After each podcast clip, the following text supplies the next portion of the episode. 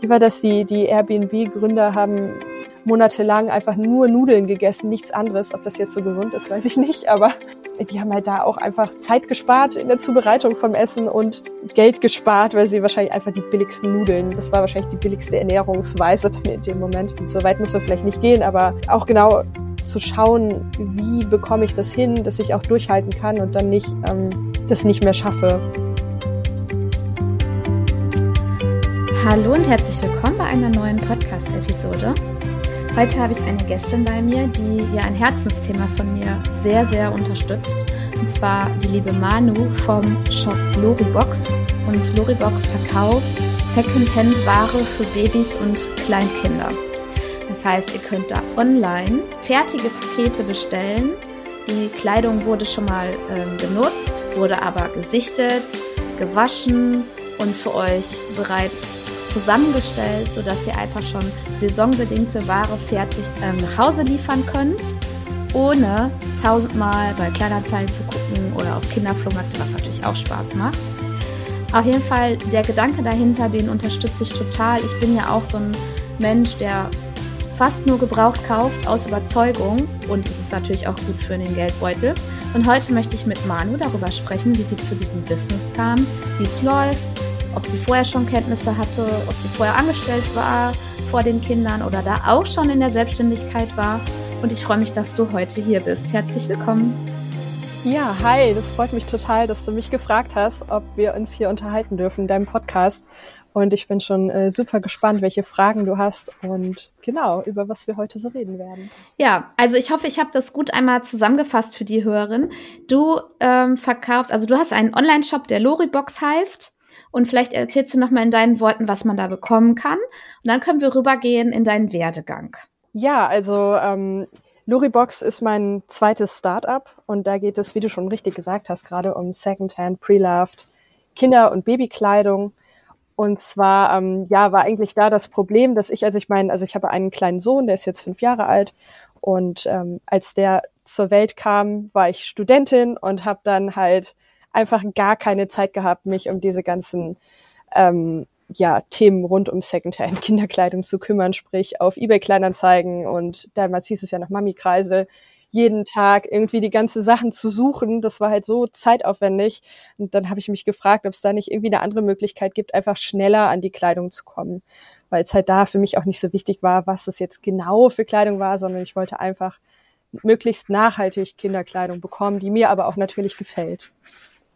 Und so ist es dann halt gekommen, dass ich gesagt habe, okay, wie kann man das vereinfachen, das ganze Thema? Dann kam ja noch Corona, wo die ganzen Flohmärkte etc. gar nicht stattgefunden haben und äh, alle irgendwie online schauen mussten. Und genau, da habe ich so ein bisschen das ganze Thema für mich entdeckt und weiterentwickelt. Okay, und ähm, also du warst als Studentin bis zur Mama geworden, das heißt, vorher warst du gar nicht angestellt. Warst du jemals angestellt? Ja, ich habe vor meinem Studium eine Ausbildung ah, gemacht zur Mediengestalterin. Okay. Äh, und war dann auch nach der Ausbildung, da habe ich die Ausbildungszeit verkürzen können und war dann ein halbes Jahr angestellt tatsächlich. ja, und mit diesem Geld habe ich mir mein erstes äh, Studienjahr eigentlich finanziert. Das war ganz cool. Ah, okay. Genau. Aber danach war ich nicht mehr angestellt. Doch ich habe in der äh, Corona-Zeit habe ich so ein halbes Jahr als Minijobberin in der Kita bei uns gearbeitet und morgens den also als Alltagshelferin und den Kids morgens ein bisschen beim, beim Frühstück geholfen. Sowas würde ich auch noch gern machen. Genau. Ich könnte so viel noch machen. Das irgendwie. war echt eine coole Erfahrung. Also so irgendwie so, so ein äh, zeitlich begrenzter Minijob, wo man halt so irgendwie, ja, so ganz neue Erfahrungen ja. Macht, ne? Also was hatte ich halt vorher auch noch gar nicht gemacht. Das war total, da, total schön irgendwie auch, auch so einen Einblick in die Kita genau. zu bekommen einfach. Ich finde daran so schön, ja. dass man halt wirklich etwas Unterstützendes tut. Also nicht nur so auf Profit, Profit, sondern dieses, hey, ich tue anderen etwas Gutes, ich leiste Fürsorgearbeit, werde dafür bezahlt. Und äh, also das ist ja Fürsorgearbeit, aber boah, ich könnte so viel machen, äh, wenn ich mehr Zeit hätte. ähm, okay, ja. äh, kommen wir mal dann zu dir zurück. Ähm, ja, dann hast du in der Corona-Pandemie erst, oder ja, oder als Studentin irgendwie so deinen Online-Shop gegründet. Wie geht man da vor? Also, ja.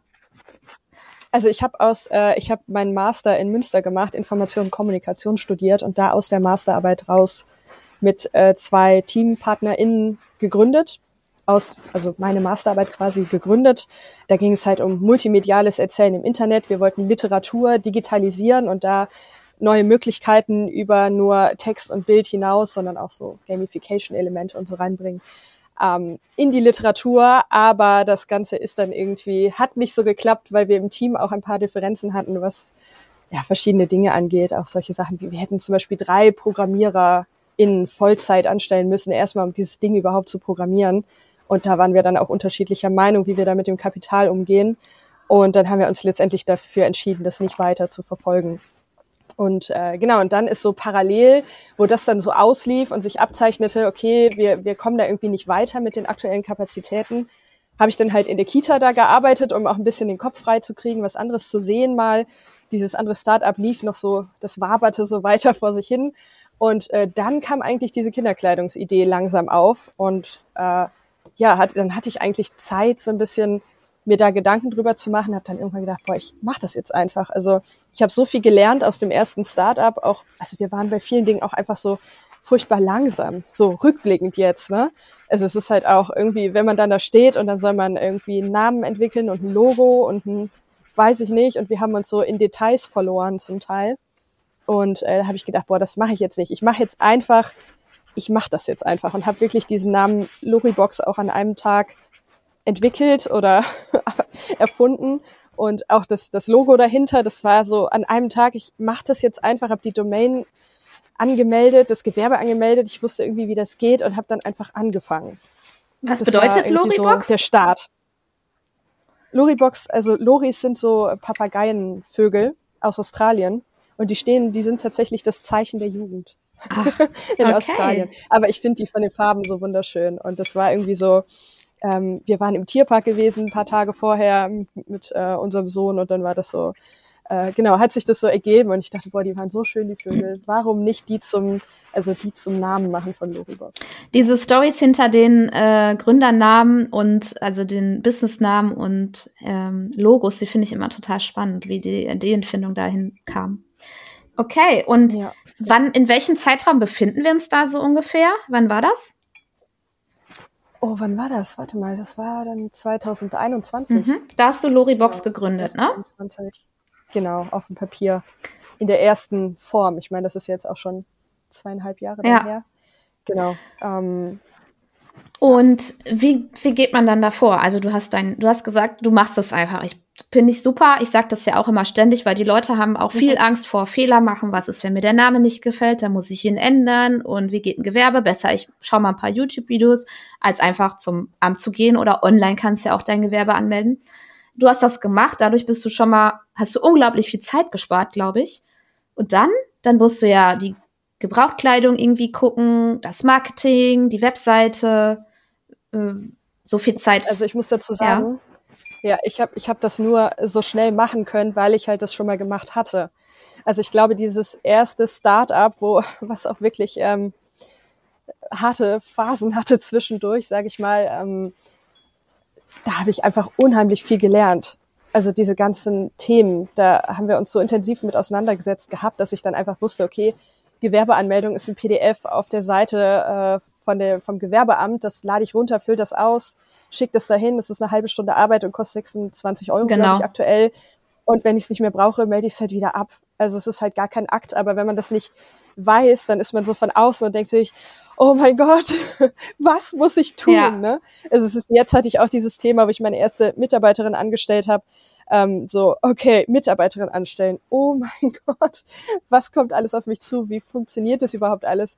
Also man muss einmal diesen Prozess durchlaufen und dann die nächste Mitarbeiterin anzustellen, ist dann halt viel einfacher wieder, ne? weil ich dann halt schon weiß. Du okay, hast eine Betriebsnummer schon mal, ne? Betriebsnummer ja. hast du, du weißt irgendwie, was eine Minijobzentrale ist und keine Ahnung. Also wo du vorher so denkst, ja, habe ich irgendwie schon mal gehört, aber was das jetzt genau ist und wie die mir jetzt helfen können oder auch nicht helfen können, das weiß ich halt gar nicht. Also das sind so diese Themen. Genau, aber zurück zu deiner Frage. Ähm, ich habe das dann, also diese Formalitäten, das ging halt relativ einfach dann eigentlich, weil ich es einfach schon mal gemacht hatte. Und ähm, dann habe ich einfach angefangen mit der Kleidung von meinem Sohn. Ne? Also wir hatten irgendwie drei, vier Kisten, so Umzugskisten voll Kleidung. Ich glaube, das hat jede Mama, jeder Papa ja. im Keller stehen, wenn nicht sogar noch mehr. Ähm, und dann habe ich gedacht, ich fange jetzt einfach mal irgendwie an. So, das war halt äh, wo ich einfach dann ja angefangen habe und dann habe ich äh, geschaut, was was wollen die Leute eigentlich wirklich, was brauchen sie. Also ich hatte halt durch das erste Startup auch da schon so ein paar Strategien ein bisschen gelernt, wie man sowas herausfinden kann durch Interviews und so weiter. Und ähm, genau, habe mich da so ein bisschen reingefuchst und dann eigentlich angefangen mit Outfits. Am Anfang habe ich Outfits gebaut aus den äh, Secondhand-Einzelteilen. Aber das machst Aber du bis heute, ne? halt, ne? Genau, das mache ich bis heute. Und dieser Gedanke halt, eigentlich die Weitergabe auch von günstigerer Secondhand-Kleidung. Also weil meistens findet man im Internet ja dann nur, wenn man jetzt über äh, professionelle Shops geht, die Marken. Ja, ich weiß. Also dass mhm. man auch sagt, okay, wie bekomme ich das hin, auch die H&M, C&A und anderen günstigeren Marken, die aber ja noch voll intakt sind, wenn ein Baby das getragen hat, vielleicht zwei Monate, wenn überhaupt. Also wie schaffe ich es, die komfortabel weiterzugeben? Das ist eigentlich so der Grundgedanke, der immer dahinter stand. Und dann habe ich diese Outfits gebaut am Anfang, aber das war irgendwie auch so ein bisschen schwierig, weil es extrem zeitaufwendig ist. Und das rechnet sich dann überhaupt gar nicht mehr, weil das einfach ähm, so viel Arbeitszeit kostet und Arbeitszeit ist einfach an diesem ganzen Modell das teuerste. Also nicht die Kleidung, die bekommt man fast umsonst. Also so viele Leute wollen Kleidung loswerden, aber die aufzubereiten, zu sichten, nach Makeln zu kontrollieren und dann halt zu falten, ordentlich hinzulegen. Auszu wir messen ja auch jedes Kleidungsstück aus, ob es auch wirklich der Größe entspricht, weil viele Teile, das wisst ihr auch alle selber, das ist ja, die einen laufen ein, die anderen werden immer länger, also deswegen messen wir halt alles nach. Und ähm, das ist halt auch ein super großer Zeitaufwand. Ne? Und das ist das Teure an der ganzen Sache am Ende. Ähm, äh, Moment, ich hatte jetzt ein paar Ideen. Ähm, erstmal, also du äh, machst es komplett online, richtig? Oder hat man bei dir auch vor Ort die Möglichkeit einzukaufen? Es ist komplett online, weil das Lager halt nicht äh, wie ein normales Geschäft sortiert mhm. ist. Das ist halt nach, äh, ähm, ja, nach schon nach Größen zum Teil sortiert, aber größtenteils eigentlich nach Artikeln. Mhm. Also wenn man in das Lager geht, findet man das eigentlich nicht, was man braucht, wenn man nicht die Software im Hintergrund hat, die einem hilft. Okay. Wir haben halt so ein Zwischenlager, da wäre das rein theoretisch möglich. Da äh, schauen wir auch gerade, ob man das nicht irgendwie ähm, ja ändern kann oder ähm, ja, dass wir es so machen, dass die Leute auch reinkommen ins Lager. Nur ist halt da die Gefahr, dass sie uns da irgendwie Unordnung mhm. reinbringen. Und das wäre natürlich eine Katastrophe. Deswegen haben wir das bis jetzt noch nicht. Okay, ähm, das klingt alles super professionell. Also Lager, also ich habe als VA damals ähm, auch für Online-Shop-Inhaber gearbeitet, als für andere Produkte, aber auch die haben dann wirklich von zu Hause aus versendet. Ne? Die haben über eine Druckerei ihre ähm, Produkte bestellt. So, und dann kamen die nach Hause und dann haben die die wirklich manuell verschickt und an den Kunden. Äh, hast, hattest du auch solche Zeiten? Also hast du klein angefangen oder hast du direkt groß gedacht und auch schon Lager angemietet und ja, das Ding ist halt, wenn man direkt groß denkt, braucht man direkt viel Geld. Ja, genau. und ich habe äh, bis heute keinen Investor, keine Investorin drin, schließe das aber nicht aus für die Zukunft, wenn ich jemanden finde, der halt die Mission von Doribox super findet ähm, aber ja, ich habe tatsächlich ne, ganz klassisch da bei meinen Eltern auf dem Dachboden in meinem alten Kinderzimmer angefangen. also es ist so, äh, wobei die mich auch relativ schnell dann äh, ja nicht rausgeschmissen haben, aber es war eher so, jeden Tag kamen dann irgendwelche Kisten mit Kleidung an, die ich gekauft hatte. Am Anfang habe ich halt viel auch über eBay Kleinanzeigen angekauft. Und ähm, dann war es immer so, oh Gott, oh Gott, schon wieder eine Kiste oh je, wie willst du das alles wieder loswerden? Wie willst du das machen? Oh Gott, also so diese Sorge, dass ich mich da irgendwie übernehme. Und dann bin ich relativ schnell in ein eigenes Lager umgezogen. Mhm. Erstmal waren das äh, 50 Quadratmeter, das erste Lager, was wir gemietet haben. Und jetzt sind wir seit Anfang des Jahres, ähm, also seit Anfang 23, äh, in einem anderen Lager im Industriegebiet auch, mhm. wo es äh, genau nochmal besser wenn du, Wenn du von wir sprichst, wen, wen meinst du da? Also ich bin die Gründerin und ich habe halt mehrere Leute, äh, die mir zuarbeiten. Also ich habe äh, zwei, drei VAs, also die mir helfen, die, die Online-Sachen eigentlich zu managen, also quasi Produkte einzupflegen und sowas und auch mal beim Newsletter oder so helfen. Und dann habe ich noch zwei Mitarbeiterinnen gerade, hm. die im Lager ein bisschen aushelfen. Man braucht das auch irgendwie, ne? Du würdest das allein gar nicht hinbekommen irgendwann, ne? Also ich sage immer, ich habe selber gar keine Zeit, mich um die Kleidung zu kümmern. Ich mache halt die ganze Orga drumrum. Ich mache den Online-Shop. Ich mache irgendwie, äh, ich weiß nicht, alles Mögliche. Am liebsten überlege ich mir irgendwelche neuen Konzepte und schmeiß alles wieder um, wo dann die Mitarbeiterinnen im Lager sagen, wie, jetzt sortieren wir nicht mehr so, jetzt wieder so, aber das war doch vorher so und, ah. und das irgendwie alles äh, zu koordinieren. Ich glaube, das ist so die, die größte Aufgabe, die ich habe. Ähm, Aber ganz am Anfang, 2021, als du noch alleine warst, hast du deine Webseite auch erstmal selber gebaut? Wusstest du, wie man marketingmäßig die ersten Kunden findet? Ich habe ähm, ein Shop-System benutzt direkt. Also ich glaube, das macht auch am meisten Sinn, wenn man einen Online-Shop machen Shopify möchte. oder? Direkt. Äh, Shopware. Shopware, okay. Hm? Mhm, genau, das ist eigentlich ganz cool, weil man es auch selber auf seinem eigenen Webspace irgendwann hosten kann, wenn man möchte. Genau, aber auch dieser Shop ist, der ähm, frisst viel Zeit, Nerven und Geld. Das ist halt echt auch so ein Thema, weil wir jetzt auch von der Cloud auf den eigenen Webspace umgezogen sind, um da halt einfach die Macht über unsere Daten zu haben und das in Deutschland auch hosten zu können. Ich meine, Shopware ist ja auch ein deutsches Unternehmen. Ähm, genau, das ist alles so ein Thema mit diesen ganzen Online-Tools. Ich glaube, da muss man einfach auch dann Lust haben, sich da reinzufuchsen Okay, also du hattest vorher offensichtlich durch dein erstes Startup schon ein paar Kenntnisse, unter anderem auch, wie man jetzt einen Online-Shop überhaupt installiert und seine ersten Produkte da einstellt. Ich kann mir vorstellen, dass hier viele Hörerinnen sind, die noch ganz am Anfang sind und gar keine Ahnung haben, wenn sie jetzt ein gewisses Produkt online verkaufen wollen, wie man da vorgeht. Das hattest du ja schon, aber trotzdem hattest du ja ein paar Hürden. Ich glaube, so easy lief das alles bestimmt nicht durch. Kannst du uns da mal mitnehmen, was, woran du so viel, worauf du viel rumgekaut hast oder wo du vielleicht ähm, Zeit verschenkt hast oder ja, was vielleicht bis heute optimiert werden darf? Ja, ich glaube, schwierig ist einfach dieses äh, sich trauen, das weiterzumachen. Also ich habe 2019 meinen Master gemacht. Ich habe also zwei Jahre in diesem Startup gehangen, keinen einzigen Euro verdient und Geld ausgegeben die ganze Zeit. Und dann halt ähm, wo die Leute sagen, ja, willst du jetzt nicht mal hier was Richtiges machen? Such dir doch mal einen Job. Du hast doch studiert, mach doch mal was Ordentliches. So in diese Richtung, da halt äh, nicht einzuknicken und zu sagen, ich bleib jetzt aber dabei, ich glaube an diese Idee und das ist wichtig. Wir müssen dieses Problem lösen von dieser Kinderkleidung. Und äh, viele kaufen dann doch noch neu. Und wie schaffen wir es, dass die halt auch die Möglichkeit haben, Secondhand zu kaufen. Was stört sie an dem, an dem Neukauf eigentlich, also an dem Secondhand-Kauf da? Und da dran zu bleiben, das ist echt so ein, äh, ja, wichtiges, also das war, glaube ich, so das Schwierigste oder ist nach wie vor das Schwierigste. Also ich habe mir immer noch keinen einzigen Cent ausgezahlt von Loribox. Und das ist, äh, wo alle sagen, boah, das kannst du doch nicht machen, da jetzt irgendwie was vier Jahre schon irgendwelche Startups, ohne dir was auszuzahlen und über irgendwelche Nebenjobs die ganze Zeit irgendwie Geld verdienen ähm, warum machst du das überhaupt, ne? Also das, ähm, mhm. das ist echt so ein, so ein Knackpunkt immer. Und äh, wie bestreitest du deinen Lebensunterhalt an der Zeit? Ja, also zum einen lebe ich frugalistisch. Also ich finde den Frugalismus super spannend. Das heißt, dass man sehr sparsam lebt, um halt ganz viele Freiheiten zu haben. Also ich gehe halt eigentlich nichts aufs Essen. Ich kaufe mir nicht mal unterwegs irgendwie einen Kaffee oder so, nur ganz, ganz selten. Und das ist dann was ganz Besonderes.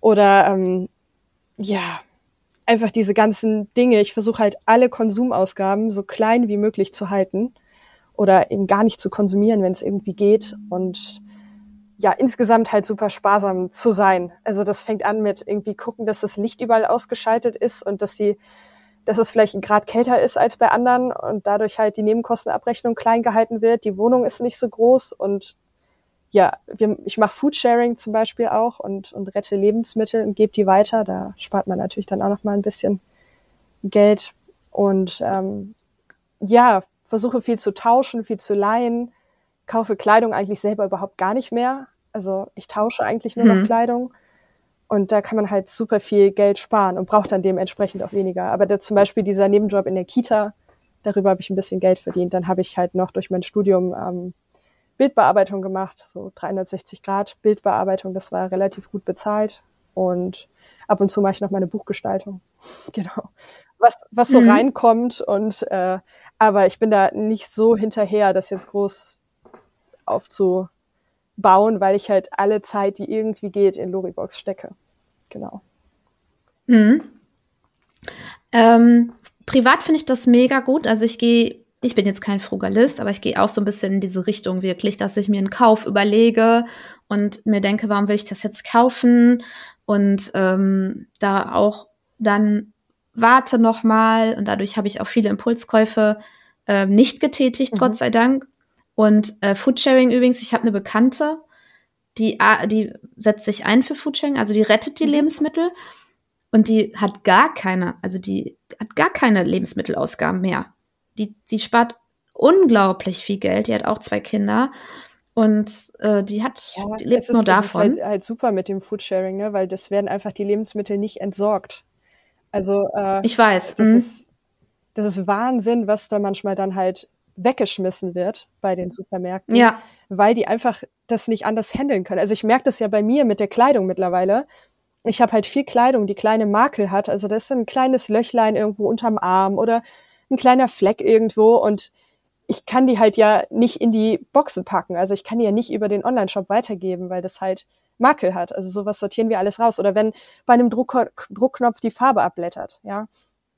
Das jetzt in Räuberboxen weiterzugeben, das haben wir eine Zeit lang gemacht, aber das rechnet sich halt, also da zahlen wir halt drauf, weil die Sortierarbeit so viel und so groß ist, dass es halt dann irgendwie ähm, ja sich einfach nicht mehr rechnet. Und jetzt bisher spenden wir diese Kleidung halt, aber das ist halt auch irgendwie keine Dauerlösung. Ne? Und das ist ja bei den Supermärkten genauso. Die haben jeden Tag da zehn Kisten oder als Beispiel so ein mittlerer Supermarkt hat dann zehn Kisten Kleidung da, äh, nicht Kleidung, ähm, Nahrung, Lebensmittel da liegen, die halt einfach nicht mehr verkauft werden können, weil die Bananen zu braun sind, die Gurken zu krumm oder eine Gurke ist durchgebrochen oder ich weiß es nicht, irgendwie solche Dinge. Das Netz ist aufgerissen von den Kartoffeln, dann kannst du die nicht mehr in dem Pack verkaufen, wie es vorher war.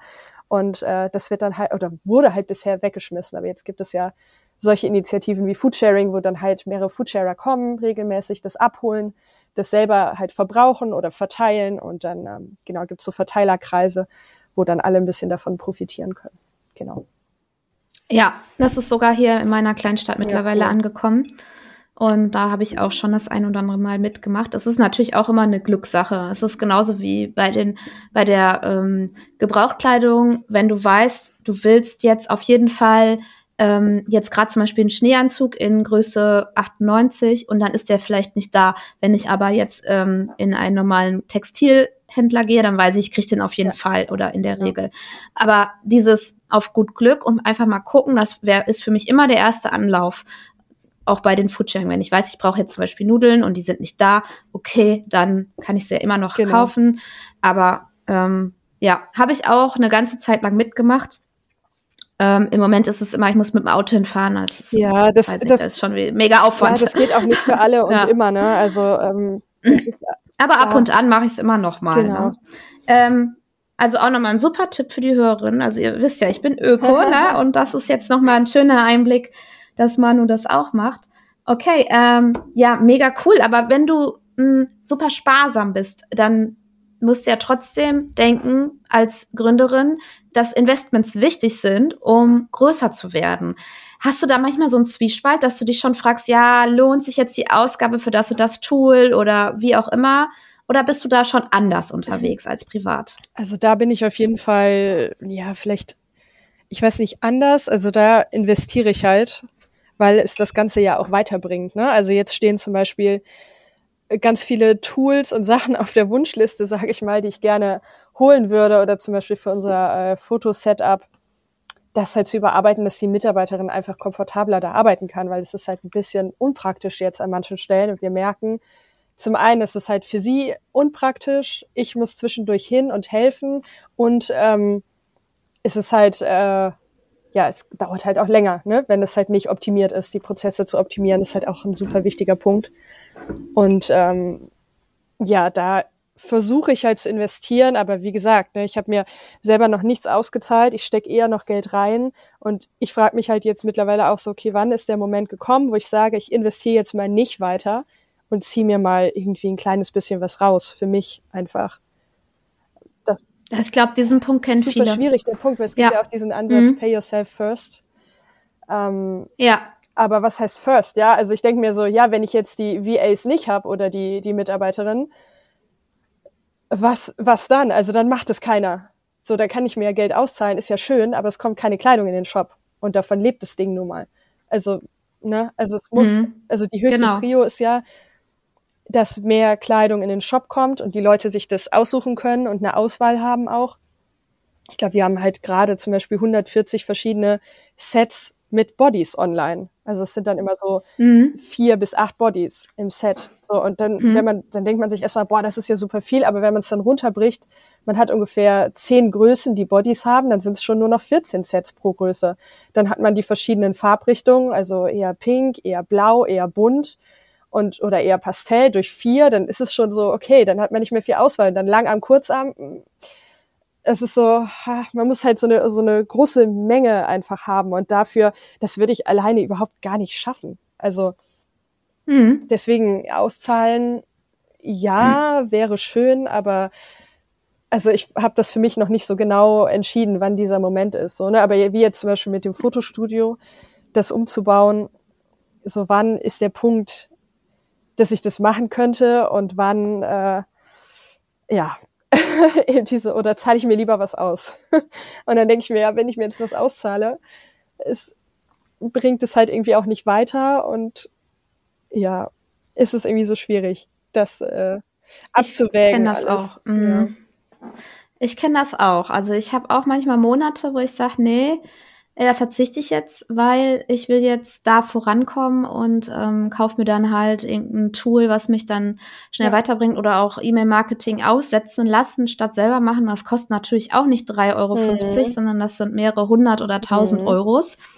Und äh, trotzdem im Vergleich zum, du hast ja einen Teil auch sehr viel stationär. Es muss ja stationär viel Vorarbeit geleistet werden, was ja im reinen Online-Business anders ja. einfach läuft äh, wo ich dann auch mal Ausgaben kurzfristig wieder runter ähm, schrauben kann, um mir tatsächlich wieder was auszuzahlen. Und bei dir ist es schon eher dauerhaft mit deinem Personal, äh, dass da fixe Kosten sind, um alles überhaupt auf einem Level erstmal zu halten. Ja.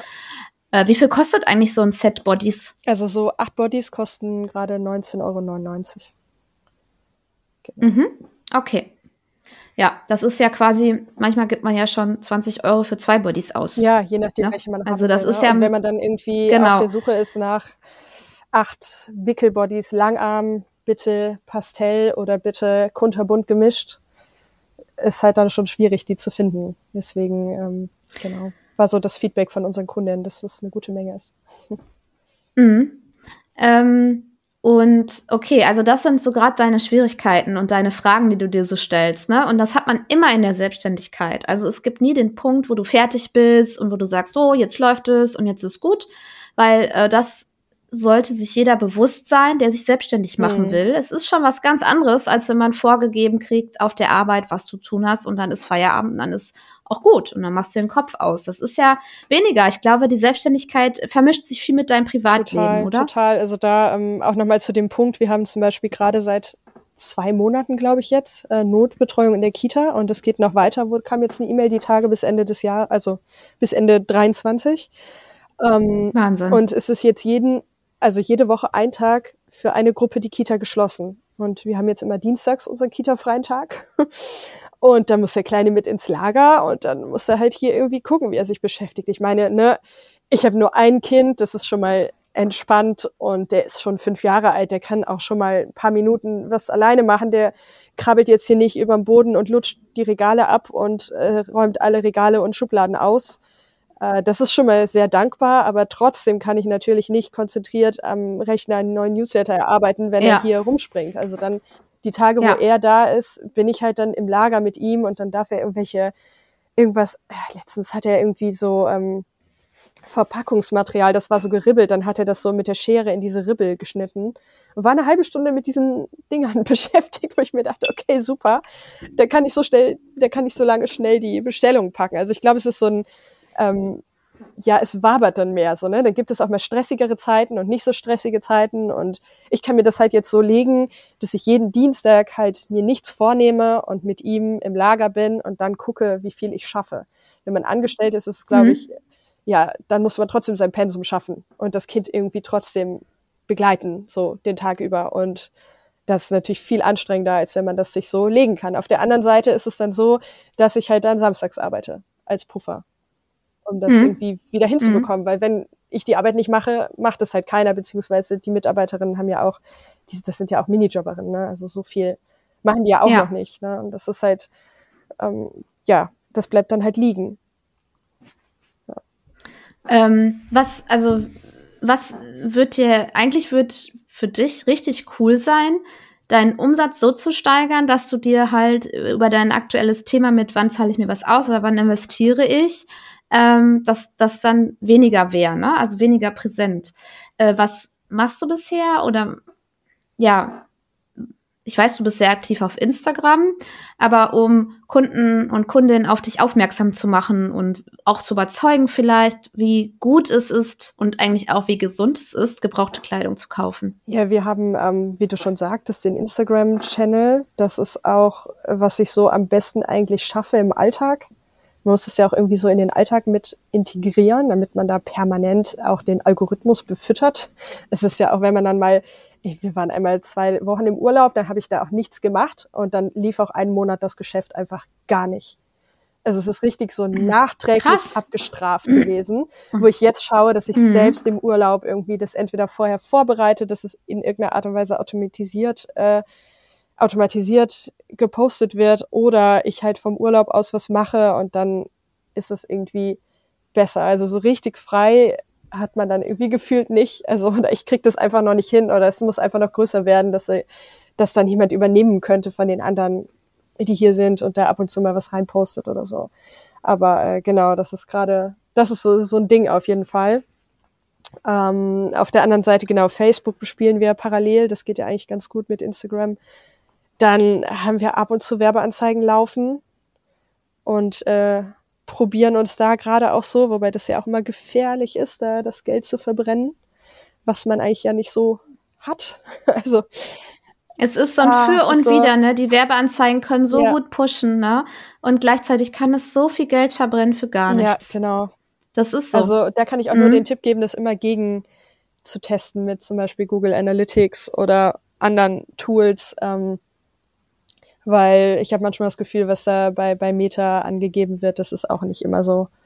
Ich weiß nicht, ob es einfach extra, wahrscheinlich, nein, ist es nicht extra bestimmt, aber das ist irgendwie, ich weiß es nicht, der mir andere Zahlen ausspuckt manchmal. Ich dann so denke, ja, okay, hier mhm. performt es angeblich so super toll, aber warum kommt dann keiner auf meine Seite? Also irgendwas stimmt da nicht. Also Meta ist das Unternehmen, was hinter Facebook und Instagram steckt, die Meta Business Suite. Das wird irgendwann mal umgenannt vor einem Jahr oder sowas. Nur für alle Hörer, die jetzt sich fragen, was Meta ist. Es ist einfach Facebook. Ähm, genau. Ich bin ja ein Fan auch von Pinterest tatsächlich, aber muss man erstmal einen Account aufbauen. Mhm. Aber es ist total nachhaltig. Das hat es Brauchst aber bestimmt ein Jahr. performt, weil wir haben das ausprobiert und das hat irgendwie gar nichts gebracht so richtig.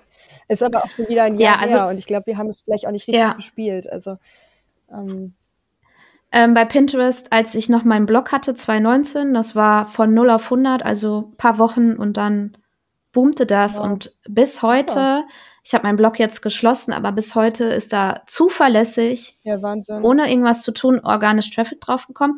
Aber der, das war ein Pinterest-Account, der war halt zwei, von 2019. Mhm, ja. Und der wurde auch mehr oder weniger, ja, nicht regelmäßig, aber ab und an mal bespielt. Mhm. So, aber neue Accounts, ich habe ja auch für Kunden Pinterest aufgesetzt, die haben es sehr schwer. Ja. das dauert schon ein Jahr, glaube ich, okay. mittlerweile, bis das läuft. Ich mache das jetzt gerade für meinen Podcast und ich habe da keine Erwartung, dass es in drei ja. Monaten ja, wir, von wir, alleine wir läuft. drei Monate getestet, aber ähm, das war ich. Ich habe, ähm, ich war im Accelerator-Programm von vom Kreis, vom Rheinkreis Neuss hier und wurde da gefördert und im Rahmen dessen haben wir da auch mal Pinterest ausprobiert. Das ist jetzt echt schon anderthalb Jahre her. Ähm, das hat irgendwie nicht richtig funktioniert und wir haben es drei Monate sehr aktiv bespielt, aber ach, da kam irgendwie nicht viel, nicht viel raus am ist Ende. Müßig. Und ähm, mhm. ich glaube, mit einem Blog ist es noch mal besser als mit einem Online-Shop, wobei ein Online-Shop auch schon besser ist als irgendwas Doch, anderes. Pinterest aber irgendwie hatte ich das Gefühl. Pinterest ist eine Shopping-Plattform geworden. Ja, ja, schon, aber irgendwie, ich, ich weiß es auch nicht. Vielleicht haben wir es auch einfach falsch gemacht, mm. wir müssen es nochmal angehen. Aber ich bin dann äh, mehr, immer mehr wieder, habe das so ein bisschen runtergeschraubt und gesagt, okay, lieber ein, zwei, drei Sachen und die richtig machen und dann ist halt auch so. nicht alles ja. ein bisschen. So, das war dann irgendwie die Strategie Ja. und da hatten wir viele Sachen getestet und die, äh, genau, und dann war irgendwie Instagram war auch für mich einfacher zu machen, weil das irgendwie mir mehr entspricht vielleicht als Pinterest, ich weiß es nicht, auf jeden Fall äh, war das für mich in dem Moment einfacher, äh, da immer mal was zu posten, als bei Pinterest sich wirklich hinzusetzen und da musst du ja auch am Tag fünf äh, Pins raus, äh, rausschicken oder so. Das ist richtig Äh, mindestens, richtig ne? Viel. Also, ja, genau, ja, das ist so ja. das Minimum, was wir Ich dann weiß. getestet hatten. Hm? Da hatten wir auch ein Tool für extra gebucht und Genau. boah, das war richtig viel Ähm, Arbeit. Du kriegst mehr, wenn du diesen Shopping-Tab installierst bei Mhm, Instagram, okay. äh, bei Pinterest. Aber so grundsätzlich, ähm, Instagram ist halt so ein Short-Term-Kanal, wo du, wenn du bespielst, hast du auch direkt Interaktion. Du siehst ja sofort, wie die Leute reagieren. Und das hast du bei Pinterest nicht, das hast du beim Podcast Hm. nicht, das hast du bei YouTube Ja. nicht. Aber das sind dafür halt Long-Term und nachhaltig. Aber ähm, dass du jetzt nach drei Monaten da noch nicht den Erfolg gesehen hast, ist mittlerweile leider total Ja. normal. Also ich glaube, Pinterest-Account braucht ein Jahr Ja, mittlerweile. ich glaube, dann ist es für, ein Aber- Startup eher schwierig, ne? Aber das ist ja eigentlich so ein gutes Learning, was man daraus ziehen kann, ne? Wenn man mit einem Startup irgendwie ähm, ja Reichweite haben möchte, dann lieber erstmal, wenn man mit seiner Idee vielleicht auch noch ein bisschen struggelt und sich nicht so 100% sicher ist, Genau. in welche Richtung das Ganze gehen soll, dass man dann erstmal ähm, nicht über Pinterest geht. Also das ist, glaube ich, so mein Learning daraus. Und du musst dich wohlfühlen. Das ist auch noch wichtig, ne? Total. Sonst bleibt man nicht Ähm, dran, hat man keine Power dafür. Das ist das Wichtigste. Genau. Was ist denn dein Warum, was dich so antreibt? Ja, ich bin ja voll, voll die Öko-Frau auch, sage ich immer. also dieses äh, Frugalismus-Ding geht ja auch einher mit äh, CO2 einsparen. Also das passt einfach so herrlich zusammen. Ja. Wenn man nicht in Ja. Urlaub fliegt und weiß, weit reist, sondern irgendwie in der Umgebung bleibt, ist es, na gut, vielleicht gar nicht immer immer günstiger, aber man spart halt super viel CO2. Und so ist es halt mit vielen Dingen. Wenn man nur gebrauchte Möbel kauft, ist es zum Glück günstiger und man spart CO2 und äh, es muss halt einfach nichts produziert werden. Es wird nicht noch mehr Müll äh, ja, hergestellt, kann man ja fast sagen zum Teil. Heute habe ich wieder gesehen, was die Sperrmüll da mitgenommen hat. Es ist Wahnsinn, dass, ja, dass das nicht anders weitergegeben werden kann. Ja, und dann habe ich gedacht, okay, ich will da auch irgendwie was machen. Ne? Also die Kleidung, es ist so viel Kleidung. Ne? Es wird, ich glaube, die Textilindustrie stößt mehr CO2 aus als irgendwie der ganze Flug- und äh, Schiffverkehr zusammen was halt einfach Wahnsinn ist, ne? Und die, und wenn man bedenkt, dass jeder, ich glaube, jeder Deutsche im Schnitt 60 Teile pro Jahr kauft, Kleidungsstücke, und dann, wenn man dann noch überlegt, dass ein Viertel der Neuware einfach entsorgt wird, ohne einmal getragen worden zu sein und dann auf irgendwelchen super umweltschädlichen Deponien landet. Boah, das sind irgendwie so Fakten, wo ich so dachte, boah, das, das kann doch nicht sein. Da muss man doch irgendwie was machen. Und ähm, genau, dann habe ich das einfach in diesem Kleidungsbereich, das war auch so, ist oder ist nach wie vor mein Antrieb, da zu schauen, wie viel Kleidung kann man weitergeben und den Menschen helfen, halt nicht neu zu kaufen, sondern halt Secondhand. Also was ich vorhin schon mal gesagt hatte, ne? was, was stört die Menschen eigentlich daran, äh, Secondhand zu kaufen? Warum? Also ich habe gestern wieder im Lager gestanden und da die Kleidung rumgeräumt und ein anderes Regal aufgebaut und habe mir gedacht, Wahnsinn, also es ist so viel Kleidung. Warum produzieren wir noch Kleidung neu? Es ist Ja, wir brauchen gar nicht produzieren. Ja, wirklich, Mhm. also es ist so viel Kleidung Ja. da und die ist im Top-Zustand. Und warum wird immer mehr produziert und warum kaufen die Menschen neu? Also ich kann es verstehen, wenn man mal was neu kauft, aber irgendwie, ich, also es braucht einfach Geschäftsmodelle, die das ermöglichen, Secondhand genauso komfortabel zu kaufen wie Neuware. Das ist ja einfach der Punkt. Genau. Es ist halt viel, es kostet mehr Zeit, es ist Arbeit, dann kaufst du irgendwie was. Ich habe letztens auch was bei, bei Kleinanzeigen für den Laden gekauft, und dann kam das an und die Hälfte war einfach, hatte Löcher. Und dann habe ich gesagt, ja, du hast geschrieben, da ist ein kleiner Riss, das sind riesige Löcher. Also was ist denn da los? Warum, warum sind die Menschen so unzuverlässig manchmal dann auch? Ne? Und ich glaube, das schreckt Mhm. halt auch super viele Leute einfach ab. Und ähm, ja, da, da möchte ich einfach eine Möglichkeit schaffen, die ja das vereinfacht, dieses Kaufen von pre-loved Kleidung, die halt noch super in Schuss ist Mhm. einfach. Das heißt, wenn ich jetzt Hosen brauche in 110, dann gehe ich bei dir online mal schauen und dann hast du da schon fertige Sets, genau. die ich dann einfach bestellen kann.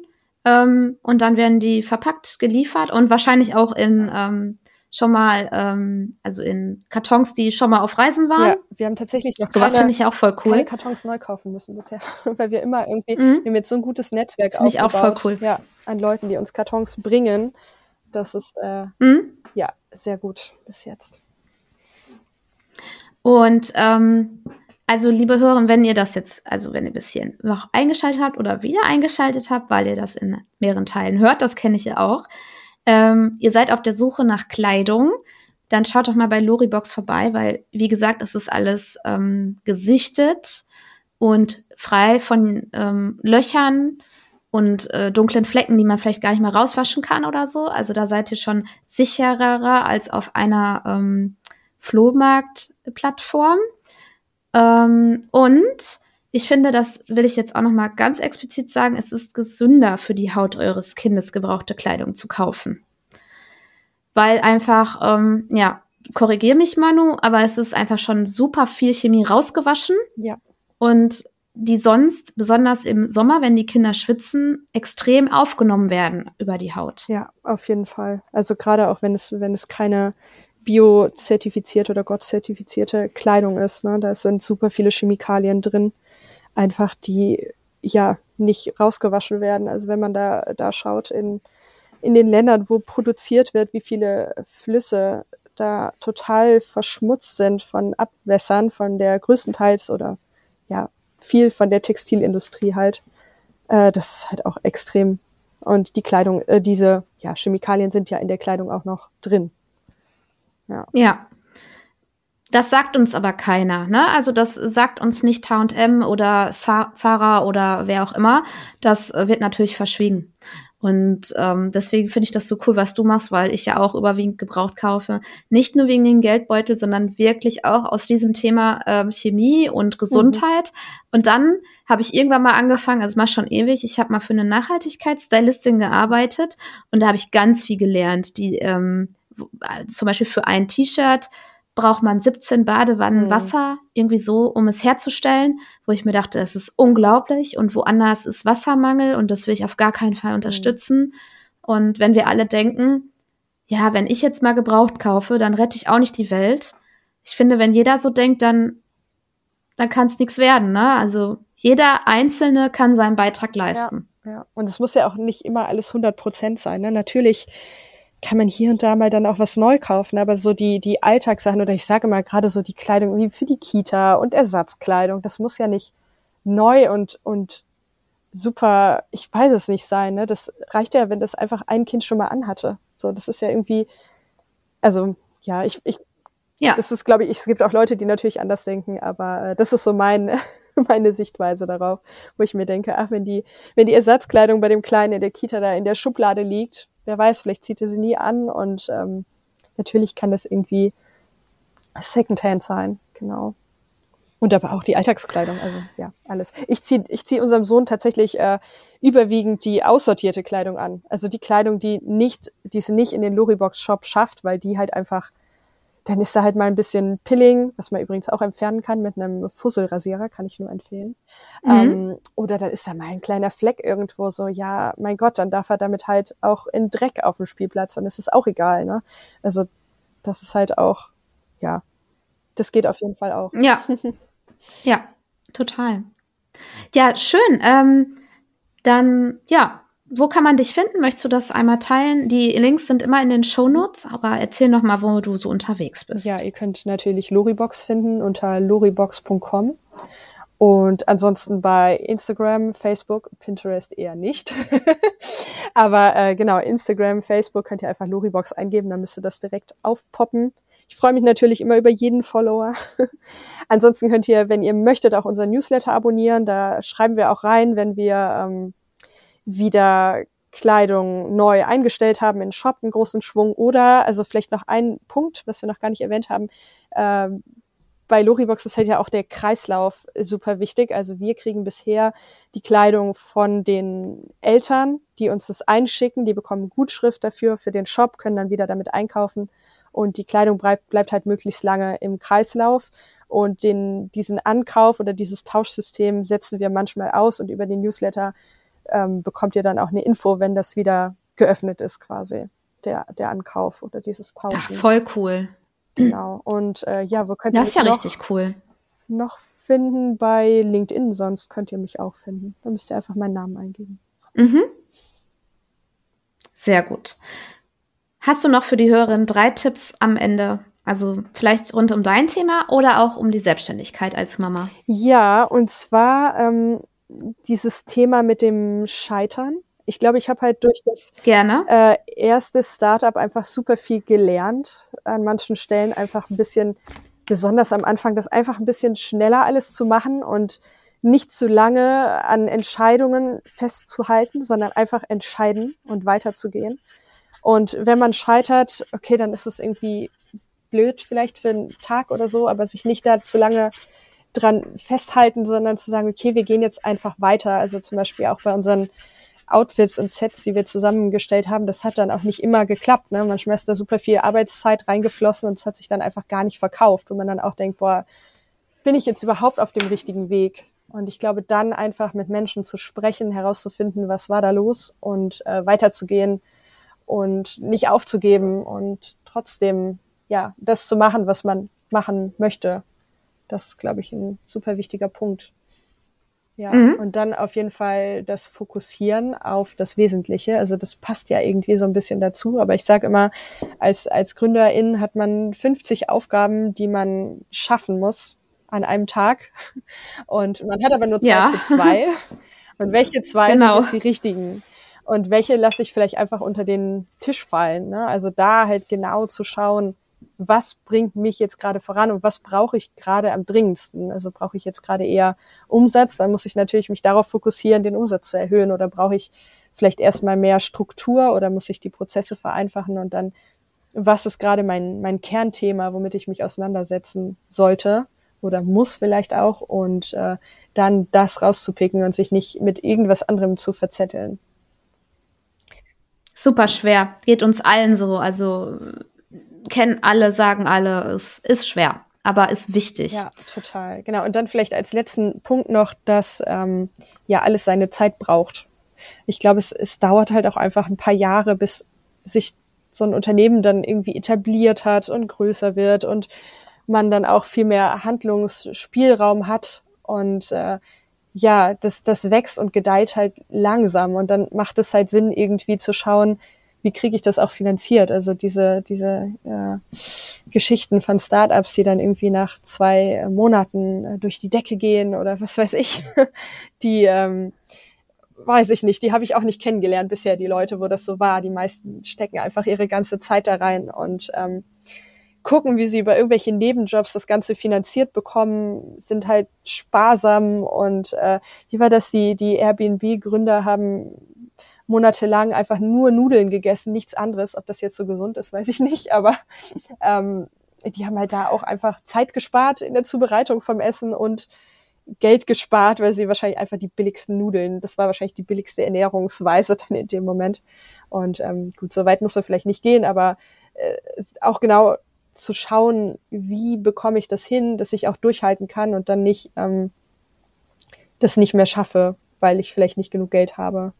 Also ganz cool ist eigentlich, glaube ich, in ja. Teilzeit dann zu gründen mit, ein, mit einem normalen Beruf, oder das heißt normal, ne? also mit einer Festanstellung ähm, mhm. quasi Teilzeit zu gehen und das dann nebenbei aufzubauen. Und wenn man merkt, okay, das funktioniert wirklich, wie ich mir das vorgestellt habe, um dann zu sagen, jetzt reduziere ich weiter die Stunden und, und shifte das langsam rüber. Ich glaube, das ist so die entspannteste und gesündeste Form, gerade wenn man noch Kids hat und dann eh alles drunter und drüber läuft. Ähm, das irgendwie noch relativ gut gemanagt zu bekommen, alles irgendwie.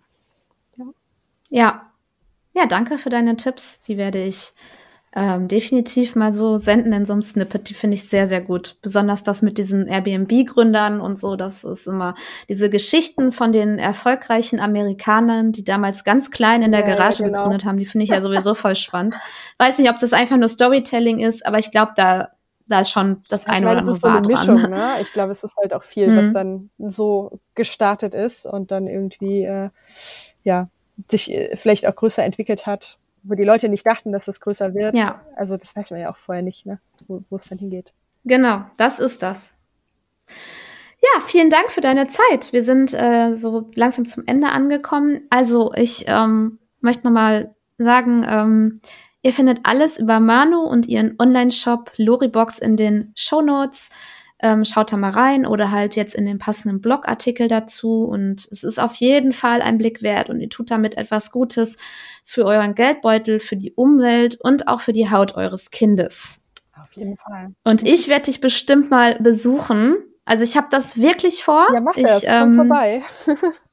äh, Da gehe ich mal bei dir äh, shoppen. Ich weiß, man kann nicht stationär äh, shoppen gehen, aber wenn ich vorher sage, so, ich brauche die, Ja, die Größe. auf, also und, bei uns ähm, kann man ja auch alles abholen, wenn man das vorher äh, im Shop schaut. Ah, noch besser, noch besser. Und nochmal gucken, natürlich vor Ort auch. Ja, Genau, das, Das mach passt ich. auf jeden Fall auch. Und wer weiß, vielleicht bekommen wir das mit dem, mit dem Lagerverkauf ja irgendwie irgendwann mal hin.